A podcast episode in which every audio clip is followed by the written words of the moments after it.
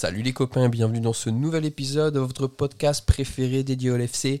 C'était Scouts Night ce soir à Leicester. Deux buts de Curtis, un but de Trent et les Reds s'imposent 3 buts à 0 face à Leicester. On parle de tout ça juste après le générique.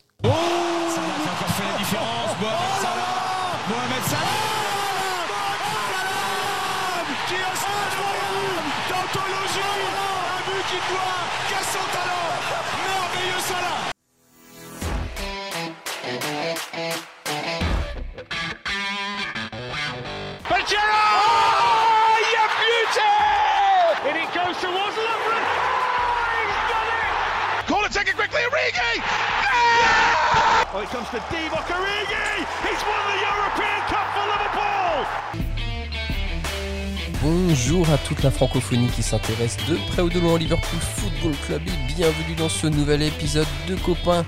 Une nouvelle victoire, les Reds enchaînent 3 buts à 0 à Leicester ce soir de la part de Liverpool grâce aux Scouts pure souche Curtis Jones et Trent Alexander-Arnold qui nous gratifient de très beaux buts. On va revenir sur ce match pour parler avec moi de tout ça. Aujourd'hui je suis accompagné de deux copains. Ce sont les pères fondateurs, la mère fondatrice du podcast. Laissez-moi accueillir dans un premier temps le copain qui est une copine et c'est Audrey. Salut Audrey, comment ça va? Do you want some chicken, lad Chicken. Va falloir prendre le meilleur accent scaz hein, ce soir. C'était une soirée totalement scouse. Et d'ailleurs, deux buts de Curtis, un comeback revenu de nulle part, comme le deuxième copain qui nous accompagne, on l'a ressorti du placard, il est plein de poussière, mais il est là pour nous gratifier de sa présence, et c'est Marvin. Salut Marvin, comment ça va? Salut à tous, supporters de la victoire, j'enchaîne quelques victoires, je repointe mon bout, le bout de mon nez. C'est comme ça qu'on fait. L'opportuniste, bien sûr. les saisons d'aide, il n'est pas là. bon, les copains, allez, on va, on va commencer à, à débriefer ce match. Euh, donc, on, on répète, un victoire 3 buts à 0 des Reds. On, on rencontrait une, une, équipe de Leicester en grande difficulté, euh, relégable dans, dans, cette première ligue. Nous, on continue de s'accrocher à notre rêve européen. Européen, on parle de la Ligue des Champions. Euh, Audrey, qu'est-ce que tu as pensé du match dans, ces grandes longueurs? Honnêtement, il n'y a pas vraiment eu de, de round d'observation entre les deux équipes. C'est parti quand même assez fort, en plus avec un arbitre qui avait décidé que... Je sais pas s'il avait oublié le sifflet ou s'il avait envie de laisser euh, les deux équipes jouer, mais en tout cas, il y a, peu eu de fautes, euh, alors qu'honnêtement, il y a quand même eu quelques, coups qui ont été mis euh, ça et là des deux, côtés, même si c'est vrai que Liverpool en a peut-être pris un peu plus.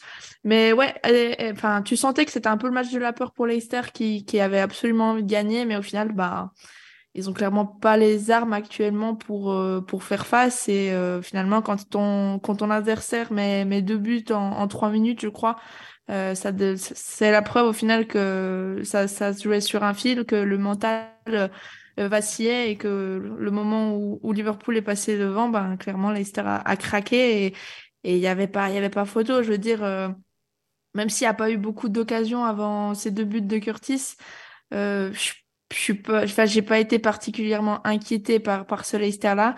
Et, et, derrière, euh, j'ai pas eu l'impression que Liverpool a été en, grande difficulté euh, par la suite. Il y a eu une grosse gestion en seconde période. On va pouvoir euh, y revenir, mais il y a, enfin, tu, tu, vois vraiment un, un, club qui, qui se bat pour sa survie en première ligue et, et un autre qui essaie de d'accéder à la Ligue des Champions. Ça dépend pas que de nous. Mais bon, en tout cas, le, le résultat est là. Les trois points sont là. On met la pression sur ceux de devant on continue à accentuer la pression, Marvin. Et ce que dit Audrey, je pense, est assez juste? En fait, on n'a jamais senti un Liverpool en difficulté ou inquiété. Ce soir, dès le début, on a senti que la victoire, viendrait presque logiquement. Ouais, clairement. Bon, après, on sait très bien que quand on, joue un peu trop facilement, on se fait facilement avoir sur le premier but, en tout cas. Euh, même si j'étais persuadé que si on a, encaissé par euh, malchance, on allait largement pouvoir passer au-dessus parce que je pense que Leicester, depuis le début de saison, c'est quand même euh, plus ou moins deux buts encaissés par match. Donc euh, c'est voilà, c'est quand même euh, parlant. Et euh, Evans, qui a, je pense, pas joué un match depuis facilement cinq mois, c'était aussi, euh, je, trouve, quelque chose à prendre en compte parce que bah, voilà, c'est une équipe qui, qui doit, qui doit sortir la bite et le couteau pour aller le plus loin possible. Au final, bah, je veux dire, c'est ça, ça, ça a touché comme énergie en 10 minutes, après c'était fini, quoi. Donc euh, voilà, je suis un peu triste quand même, parce que quand je, me, je pense à Leicester il y a 3-4 ans, c'était clairement l'équipe bien chiante euh, à aller vrai. jouer, euh, surtout chez eux, et, les, et, et voir cette... Euh, enfin, je veux dire, il y a eu 15 minutes d'énergie, 10-15 minutes d'énergie, après c'était des plots, quoi. c'était horrible pour eux. L'année du titre, vous vous rappelez, on va gagner chez eux à Noël. Là, on fait une perf XXL alors que c'était une équipe hyper mhm. chiante à jouer. Et, c'est vrai que ça a été hyper retentissant. Là, franchement, moi, j'étais. Euh, alors, c'est pas un podcast sur Leicester, mais j'étais assez ébahi de voir le niveau de jeu vraiment euh, zéro de Leicester. Enfin, la, période où on leur met le premier but, le deuxième et tout, derrière, j'ai l'impression que pendant 10 minutes, on peut en mettre 5, il n'y a plus rien qui répond derrière. C'est hyper, euh, hyper affolant, surtout que c'est quand même des joueurs qui ont une certaine qualité. Hein. Les mecs individuellement, c'est pas non plus euh, des gars bah, C'est ça, t'as as, quand même des gars comme Vardy où tu sais très bien qu'un ballon perdu, il peut en faire quelque chose quand même. Madison qui est, qui est pas un cul de jatte non plus. Ndidi qui a des jambes pour toute l'équipe habituellement et là c'est fini. À part Tillman, tout le monde est bon quoi. c'est clair. Après, tu sens que c'est clairement des joueurs qui ont peut-être pas trop l'habitude d'être dans ce genre de situation. Qui, mm, il n'y a pas trop de leaders en fait qui, mm. qui sortent de ce collectif et ben, c'est ça mm. qui, qui, qui, leur manque en fait pour sortir la tête de l'eau, je pense. Ouais, et c'est ce qui, ce qui fait que du coup, on n'a pas été inquiété. Parce que qui, qui allait vraiment essayer de. C'est à partir du moment où je pense que Van Dijk et Konaté derrière, ils ont même pas été fortement inquiétés. Parce qu'au final, Van Dijk, dès qu'il était, il avait un ballon, il l'envoyait en touche parce qu'il savait très bien qu'il allait rien se passer dès que le, notre, notre bloc allait être replacé.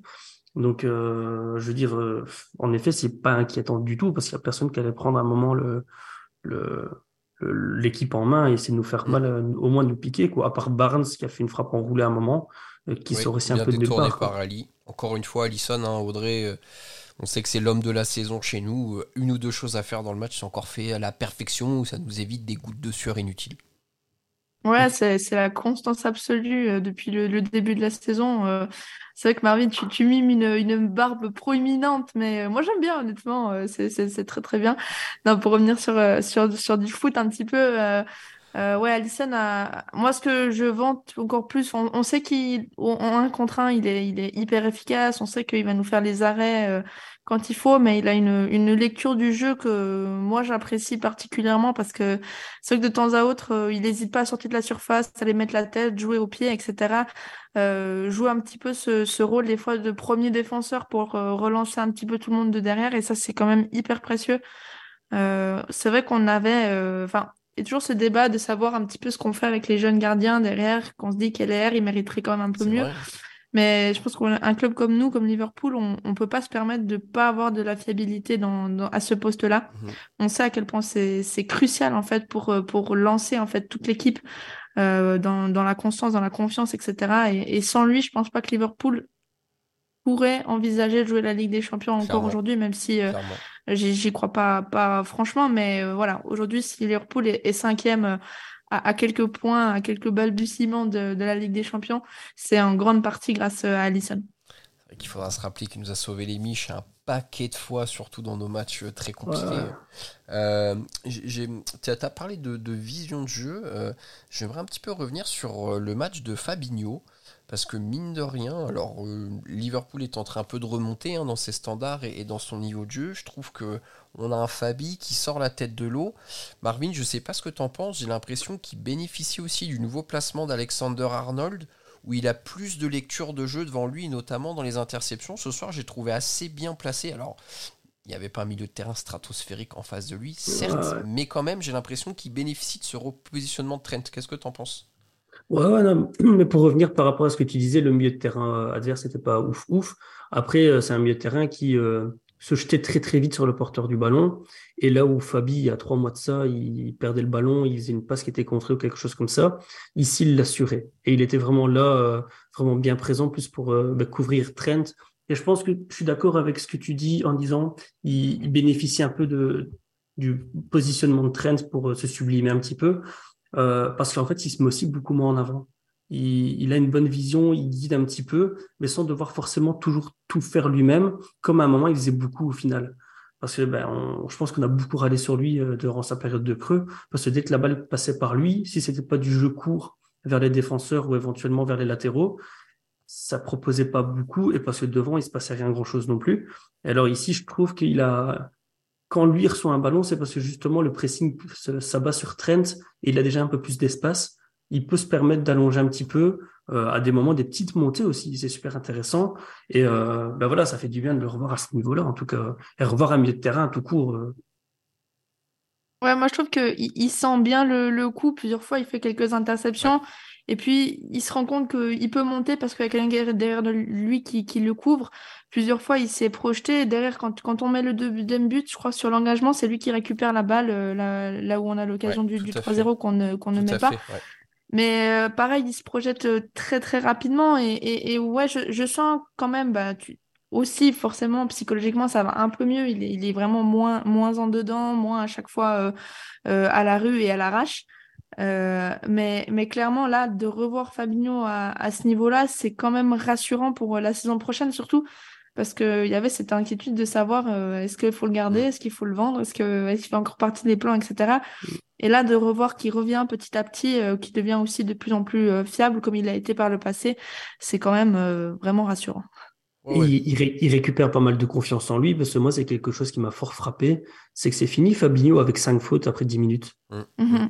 Hein, où au hein. final, on, se chiait dessus parce qu'il prenait sa carte jaune au bout de sa troisième faute, et après, euh, tu savais pas combien de temps il allait pouvoir tenir. Au final, il allait plus au duel. Ça, c'est aussi dû au, travail de, de, Cody, je pense, parce qu'il y a quand même euh, un gros rideau devant Fabinho. Il n'est plus le premier à être exposé à devoir faire la faute euh, parce qu'il n'y a, y a que lui qui est là à ce moment. Et, c'est euh, si le ballon passe, le joueur passe pas.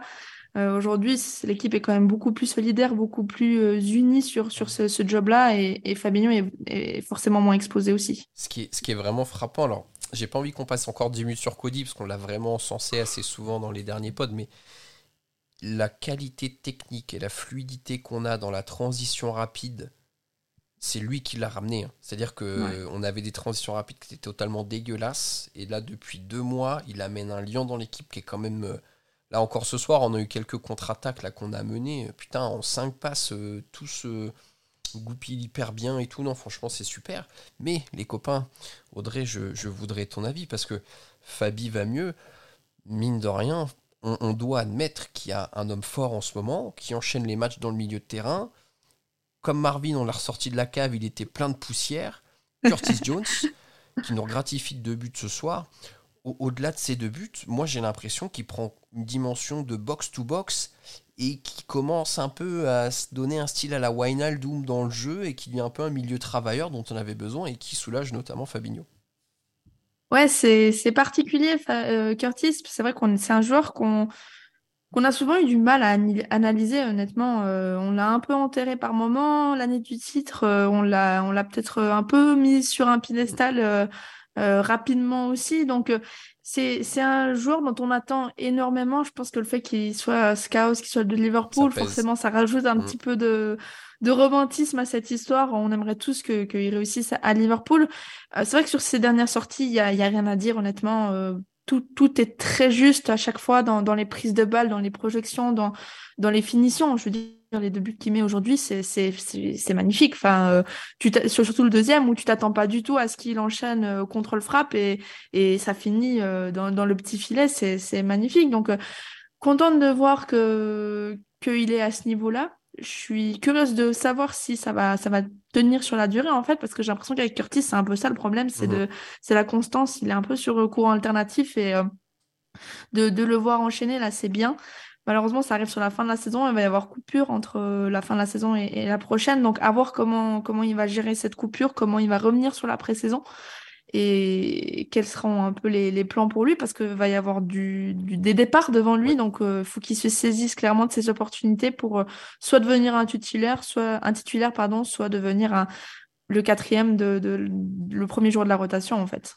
Alors justement, on va faire un peu les, jeux de prédiction. Marvin, qu'est-ce que t'en fais de Curtis? On va essayer de recontextualiser ce qui va se passer dans le milieu de terrain les journalistes les plus sérieux, et notamment The Athletic, encore aujourd'hui, sortaient des articles pour dire qu'il y avoir quand même pas mal de chantiers dans le milieu de terrain côté Reds. On s'attend à deux ou trois recrues.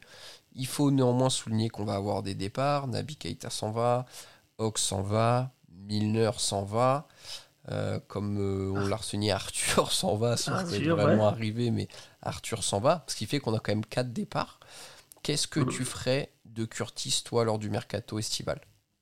Bah, pour moi, il faut clairement le garder. C'est avant tout stratégique aussi parce que tu peux pas te permettre de faire partir un milieu de terrain en plus, sachant que tu sais même pas si tu vas pouvoir remplacer réellement les quatre, enfin, quatre qui partent. On, sait que c'est plus des chiffres, hein, parce qu'au final, Oxley, Nabi et, Arthur n'ont pas joué beaucoup. En termes de présence, c'est pas ouf.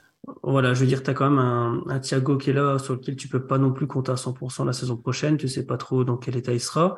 Euh, si jamais on va chercher deux milieux de bonne qualité, il va déjà avoir un fameux prix, hein, avec des joueurs qui vont devoir s'intégrer. Pouvoir compter sur un Curtis qui, au moins le temps de la transition, pourra être dispo, euh, aller grappiller des minutes à certains moments, du temps de jeu en, en, fin de match aussi, parce que ça va être précieux. Un match euh, qui va être fermé ou quoi que ce soit, euh, si tu fais sortir un milieu un peu, par exemple Anderson, et tu fais monter un Curtis, ça peut te changer la physionomie de l'équipe aussi. Donc moi, je pense que le, vendre, ça serait une très très mauvaise idée quoi qu'il arrive. Et euh, je mets de côté tout ce qui est affect, euh, voilà, le scout, euh, le, le, gamin formé au club, tout ce que tu veux. Je le mets de côté. Je me dis, c'est con d'avoir un joueur qui est quand même là, pas tout le temps le plus fiable, mais quand même là. tout ça pour éventuellement peut-être aller chercher un joueur pour lequel bah, tu tu sais pas comment l'adaptation va fonctionner quoi. Mm. C'est vraiment un cas compliqué parce que bon là, il est dans une phase où forcément on se dit on veut le garder. Maintenant, euh, il a quand même été pas ouf sur les deux dernières saisons et, il a quand même aussi un souci de fiabilité. Hein. Curtis, c'est un mec qui est assez souvent blessé. Hein. Euh, j'ai l'impression qu'il loupe les moitiés de saison à chaque fois pour cause de blessures. Mhm.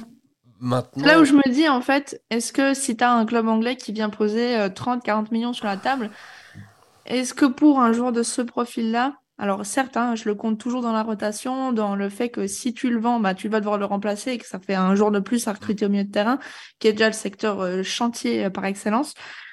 Est-ce que tu, résistes à cette tentation de, de 30 millions, 40 millions pour un mec que tu as formé au club? Honnêtement, je ne suis pas certaine que le club retienne si tu as cette offre-là qui, qui vient sur la table. Le, bah, seul personne qui pourrait dire il reste, c'est Jürgen Klopp, mm. à mon avis. Mm. Mais je sais pas vous ce que vous en pensez. Est-ce qu'à 30-40 millions, vous le lâchez? Mais tu prends, tu prends qui pour 30-40 millions pour euh, le remplacer? Est-ce que Harvey Elliott, est-ce que Carvalho sera en prêt? Est-ce que tu vois, est-ce que t'as pas déjà la solution en interne? Carvalho, bah, Carvalho pour moi, c'est déjà non. Ouais. Visiblement, Après, Elliott, si on avait vraiment besoin de lui en tant que milieu de terrain, il aurait déjà joué avant qu'on avait déjà un début de crise. Au final, il a fait que les matchs de coupe sur la deuxième partie de saison. Mhm. Pour moi, la, clé de l'avenir de Curtis, ça va être lié à Bajcetic aussi. Hein. Parce que là, on, l'a un peu oublié parce qu'il est blessé jusqu'à la fin de la saison. Mais Klopp l'a quand même énormément intégré à l'effectif. Euh, et il a quand même pas été mauvais. On a vu un certain potentiel au lui. Si dès qu'il revient la saison prochaine, Klopp le remet dans la rotation devant Curtis, ça va être compliqué. Alors après, euh, est-ce que c'est les mêmes postes intrinsèquement tu vois enfin, Pour moi, Bajcetic, ça reste un, profil un poil plus défensif que ce que Curtis est ces dernières semaines. On parle de box-to-box, oui, mais rarement en dessous du, poste de numéro 8 quand même. Moi, je vais te dire 30 millions, je le vends pas. 40 millions, je commence à réfléchir. C'est, tu vois, le, gap pour moi, il est là. Mais honnêtement, je pense qu'aucun club mettra 40 millions euh, sur Curtis. J'y crois pas. Bah, ça peut vite monter quand même. Hein. Je pense pas. Ouais, je sais pas. Quand je vois Jordan Hyde, combien on l'a vendu, euh, Solanke et compagnie, combien ils ont été vendus, je tout ça, oui, c'est vrai que quand tu vois les mecs, on les a vendus 20 millions, 15 millions. Comment il s'appelait euh, l'arrière droit qu'on a vendu à, à Wolverhampton, là, Kian Hoover, là, on l'a vendu. Ah ouais, 11 ah millions, il a fait, un match, je pense. Mais euh, il y a comme une politique où tu sais vendre dans ce club, donc je me dis c'est pas impossible qu'il y ait un petit 35 qui arrive sur la table quoi. on va mettre dans un club où la politique c'est on va faire un chantier au milieu de terrain, donc si jamais tu t'intéresses à un milieu de terrain, le club adverse il va se dire bon on va rajouter 10-15 millions et, on verra ce que tu dis, hein. c'est toi qui dois acheter, c'est pas nous. Moi l'aspect qui me ferait le vendre c'est le côté un peu injury prone quand même. Maintenant je me dis on va tellement avoir de mouvements que garder un mec qui connaît l'effectif depuis des années, le système de jeu, je pense que c'est quand même important, surtout pour un début de saison où tu as plein de gars en phase d'adaptation. Et il a quand même un profil quand il est fit et tout, il a le truc box-to-box. Sur les buts qu'il met, tu vois que techniquement, le mec, c'est pas un chien, tu vois, il a quand même un toucher de balle qui est précis, parce que là, les deux buts qu'il met, où c'est quasi les mêmes, là, sur deux matchs de suite, mine de rien, euh, reprise pied gauche, plat du pied, tout ça, ça a l'air tout simple à faire, mais moi, c'est sûr que je me fais les croiser en faisant ça, quoi. Puis le placement, au final, euh, d'être là au bon endroit, au bon moment, mm. comme tu disais, ça, ça, te, fait, ça te rappelle euh, Dini dans ses grandes heures, contre Newcastle, contre Barcelone. oui, il y a, y a, de ça, effectivement. C'est c'est chiant parce qu'en fait, on veut toujours voir les, les, mecs exploser très tôt, mais est-ce que c'est pas un mec qui va un peu avoir une maturité tardive et qui va péter vers 25-26 ans en fait quoi. C'est pas c'est pas impossible. Hein. C'est pas tard non plus, je vais te dire. Ouais hein. non. Par rapport au fait que nous on l'a eu à sûr. 18 ans, tu vois. Ah ouais, après, ça, reste un gars qui a toujours été, si je me trompe pas, précoce dans les classes d'âge. Parce que quand Gérard était coaché les équipes de jeunes, euh, il le faisait jouer alors qu'il était un- une classe euh, en dessous. Mhm, Donc mhm. du coup, c'est peut-être un gars aussi qui a souvent eu euh, euh, peut-être euh, bah, une, une explosivité. euh, Enfin, il a très vite pris du niveau très jeune. À un moment, il va commencer à stagner avant de recommencer à, à, à péter aussi. Ça peut arriver. Il faut que lui Il a aussi que 22 retravaille son ans. jeu. Pas. À la base, il, il jouait quand même comme ailier gauche euh, Mm. pendant tout un moment. Donc du coup, c'est un repositionnement pour lui, c'est un poste qu'il apprend. Je trouve qu'en plus de ça, il fait du bien dans la conservation de ballon. T'en parlais, il a un bon toucher. Ouais. On se chie beaucoup moins dessus face à un pressing maintenant. Et, et c'est parce qu'on a quand même un Curtis qui sait garder le ballon, le, le conserver, le faire tourner. Fabinho qui se chie plus dessus. Euh, ça revient, quoi. Ça joue aussi. C'est là où je trouve qu'il a le plus progressé depuis qu'on l'a récupéré là depuis un mois et demi maintenant, c'est qu'il est beaucoup plus épuré dans son jeu. Avant, il avait cette tendance à vouloir justement trop jouer sur sa faculté technique, à dribbler, et en faire trop. Il était inefficace en fait. Là, j'ai l'impression qu'il joue quand même hyper simple. C'est très rare qu'on le voit euh, essayer de faire un dribble euh, un peu inutile quoi. C'est contrôle, passe, le crochet au bon moment, il fait circuler le ballon.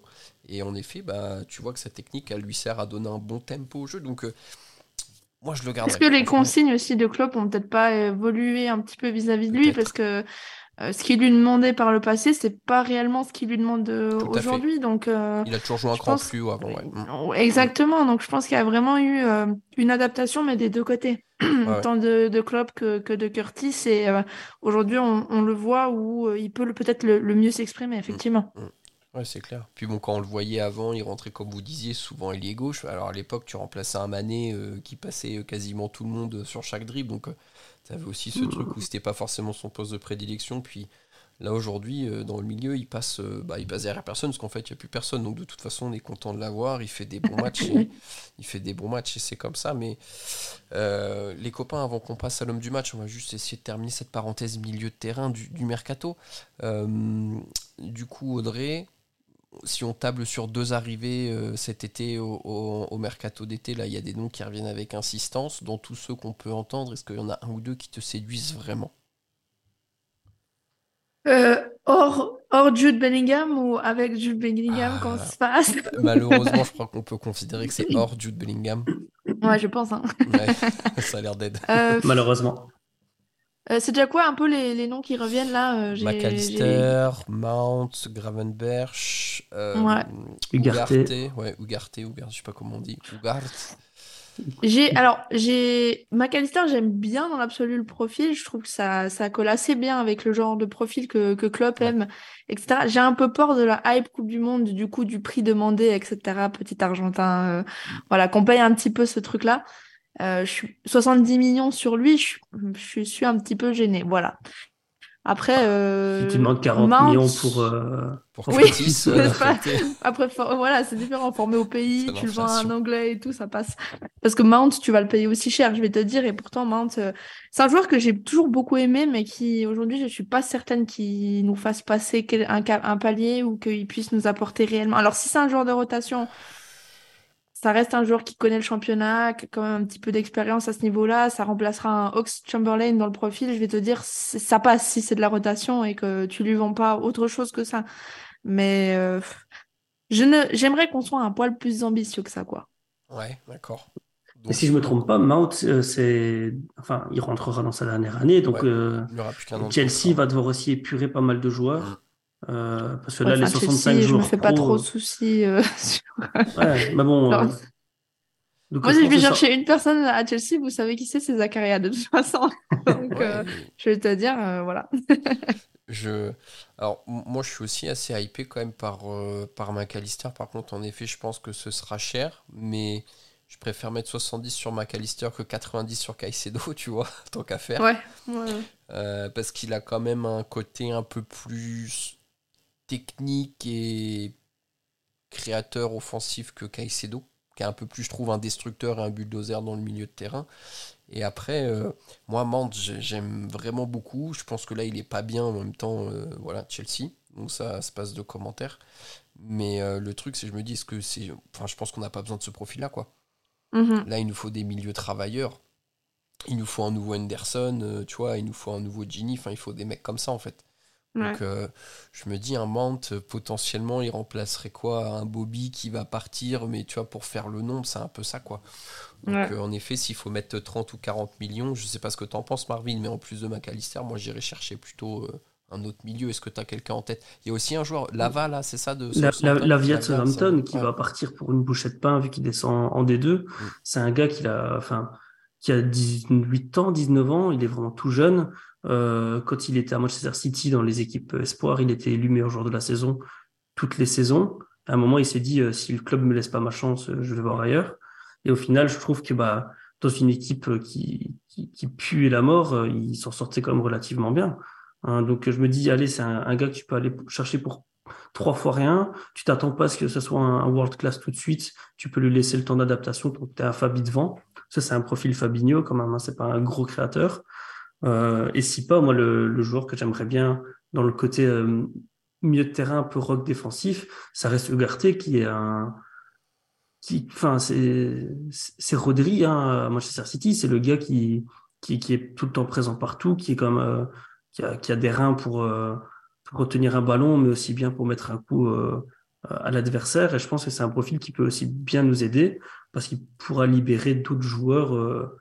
Euh, de, enfin voilà, on parle de Curtis ici qui, qui se sent super bien, mais il faut pas oublier que dans le milieu de terrain, on a Henderson, Fabinho et Trent qui zonent beaucoup. Donc du coup, ça permet aussi à Curtis d'être à des moments un cran plus haut. Et un gars mm-hmm. comme avec son profil pourrait pour moi l'amener. Mais euh, voilà, au niveau du, de la création proprement parler, je pense que ça ferait du bien d'en avoir un. Mais je vois, j'ai pas vraiment de noms qui me viennent. Moi, dans les, les, profils un peu laborieux comme ça, vraiment gros travailleurs euh, que, que j'aime beaucoup, il y aura Manu Koné et, et Kefren Turam. C'est c'est un peu mes deux pépites du, du mm. moment. Je sais pas s'il y a réellement des, des rumeurs avec eux ou du moins je pense que Liverpool est placé dans la, dans la phrase histoire de. Ouais. Kefren avait été supervisé par le club apparemment plusieurs mhm. fois, mais bon. Bah de toute façon c'est des discussions d'agents, tu as, des clubs qui sont jetés en l'air comme ça pour mm. que ça, ça, ça, monte un peu, mais euh, moi c'est voilà c'est deux, deux joueurs que, qui seront travailleurs qui euh, je pense rechigneront pas à faire les efforts que le club demande parce que c'est quand même euh, un, un, football qui, qui demande beaucoup d'énergie. Donc voilà, moi ce serait les, les deux que j'aimerais bien voir du côté de Liverpool, ou au moins un des deux, c'est vraiment ces deux-là. En tout cas, de toute façon, ça va faire comme d'hab, les copains, on va signer McAllister, plus de noms qu'on n'aura pas entendus, qui vont popper du jour au lendemain, et puis euh, ça va sûrement finir. Euh, après, en vrai, dans, le profil milieu de terrain super intéressant, il y a, et, on va dire, je, suis chauvin, hein, mais c'est vraiment un joueur que j'aime bien à part son club, Onana d'Everton. Mais c'est un gars que tu dois cadrer, quoi. Très, très fougueux. Mais euh, ça reste un gars de 2 mètres, 100 euh, kilos de muscles, euh, qui court partout, un peu Yaya Touré avec les pieds un peu plus carrés. Quoi, mais, mais tu t'attendras pas de Nana qui te, mette, qui te mette 20 buts sur la saison par contre. Mais c'est un gars, je pense que si tu arrives à bien, bien le cadrer, ça peut être aussi un, un, sale diamant. Mm. Mais après, il est, il est passé par Everton. Quoi. Ça me paraît, ça me paraît compliqué. On verra ce que le mercato nous réserve. Les copains, avant de terminer ce pod, on va passer rapidement. J'ai roulé mon air, je sais absolument pas pourquoi, désolé. On va passer rapidement C'est l'accent belge. Bah, voilà. Euh, Audrey, qui souhaites-tu mettre en avant ce soir? Je suis partagée. ouais. Tu fais une passe D, euh, Marvin, je vais dire Allison. Oh, d'accord. Allison, d'accord ce qu'on disait tout à l'heure, un décisif quand il faut. Euh. de toute façon, tu dis Allison, ça suffit. Hein. C'est le multipass euh, de, de, cette saison. Exactement. Donc Allison, une voix de plus pour le. Allison, c'est un peu ton Fabinho d'il y a deux ans, non? Tu sais que tu es dans le pod, tu, tu vas le dire. Je, je, sais pas, je vois un culte, je crois, cet homme, je, ah le trouve absolument fabuleux. J'aimerais bien qu'il me fasse des grillades un jour, enfin, tu vois, faire un petit barbecue avec lui. Quand tu veux des brochettes de viande à la brésilienne, c'est quand tu veux, tu m'invites. T'imagines en tu avec ton panneau Allison, fais-moi des grillades, s'il te plaît. tu sais, t'avais le Aoki Cake Me à l'époque euh, pour Steve Aoki, et maintenant t'auras euh, un barbecue pour Allison. ok, donc une voix pour Ali. Marvin, de ton côté Ouais, moi j'hésite entre les deux, les deux évidences d'aujourd'hui, donc euh, Curtis euh, pour son match et, aussi le fait qu'il ait continué, mais aussi pour euh, Mossala qui, on n'en a pas parlé, mais un triplé d'assists, ça arrive pas non plus tous les jours. Et je suis juste triste qu'il n'ait pas marqué parce que du coup, il aurait marqué il a, son Là, il peut s'en prendre qu'à lui-même. Ouais, là, ouais. Je pensais qu'il avait fait un faux bon, mais non, même pas. Il a, il a juste déconné. Mais je pense que je vais quand même mettre Mo Salah parce que on a déjà assez parlé de Curtis et même, il a été quand même vachement impressionnant aujourd'hui, à part ça. C'est vrai. Bon bah du coup moi je vais mettre Curtis parce qu'on est obligé. Merci quand ce podcast n'a pas, de, pas de sens. Mais euh, au-delà au -delà des buts, euh, j'aime bien son activité box-to-box, technique, voilà, on en a parlé en long, en large, en travers. Donc il euh, n'y a, a, pas besoin de... Il a pas besoin de, de faire plus sur ce sujet. Bon, les copains, la, la fin de la première ligue approche. Petit point classement avant de vous laisser. Du coup, on est cinquième, un point derrière United et Newcastle. Mais ces deux clubs ont un match en moins. Euh, donc euh, voilà, il nous reste deux matchs à jouer, eux il leur en reste trois. Euh, il faut que les planètes s'alignent, mais il y a encore un infime espoir pour accrocher la Ligue des, Champions. On va, on va y croire jusqu'au bout, sachant que Newcastle va quand même recevoir Brighton, Leicester qui va vraiment jouer son maintien à la toute fin, et qui va se déplacer à Chelsea. Bon, alors là, pour le coup, c'est peut-être leur match le plus facile au final. ça, ça, veut rien dire, parce qu'ils ont été galérés à Leeds, donc. Ouais, c'est vrai. Ouais, ils, peuvent avoir euh, les, les, jambes qui tremblent un peu. Hein, euh, avec la pression, on peut, euh, on peut espérer. Et de son côté, United donc, se déplacera à Bournemouth, recevra Chelsea, recevra Fulham. Donc pour eux, ça s'annonce quand même un peu plus facile. Bon, et ben, ouais, mais on est d'accord quand même que si on doit prendre la place d'une seule équipe dans le top 4, c'est la seule équipe qu'on n'aime pas tous, je crois. Ah, bien sûr, bien sûr qu'on voudrait. C'est là qui on a collé 7 à 0 cette On voudrait, on voudrait. Hein. Et, nous, pour rappel, du coup, on va recevoir Aston Villa ce week-end et on se déplacera pour la dernière journée à Southampton qui sera déjà relégué, donc euh, vraisemblablement. Euh, ne devrait pas y avoir une adversité trop grande, mais on verra. Euh, écoutez les copains, merci de m'avoir accompagné jusqu'ici. Très chers auditeurs, merci aussi de nous avoir écoutés. On se retrouve très vite, hein. plus que deux podcasts avant la fin de la saison. Profitez bien, on croise les doigts pour la Ligue des Champions. Surtout n'oubliez pas, n'oubliez pas, on évolue dans un monde où Curtis Jones a mis plus de buts que Richard Lisson en Première Ligue. Et ça, c'est fabuleux. on se retrouve très vite, prenez soin de vous. Et n'oubliez pas, vous ne marcherez jamais seul. À bientôt tout le monde, salut. They want some chicken lad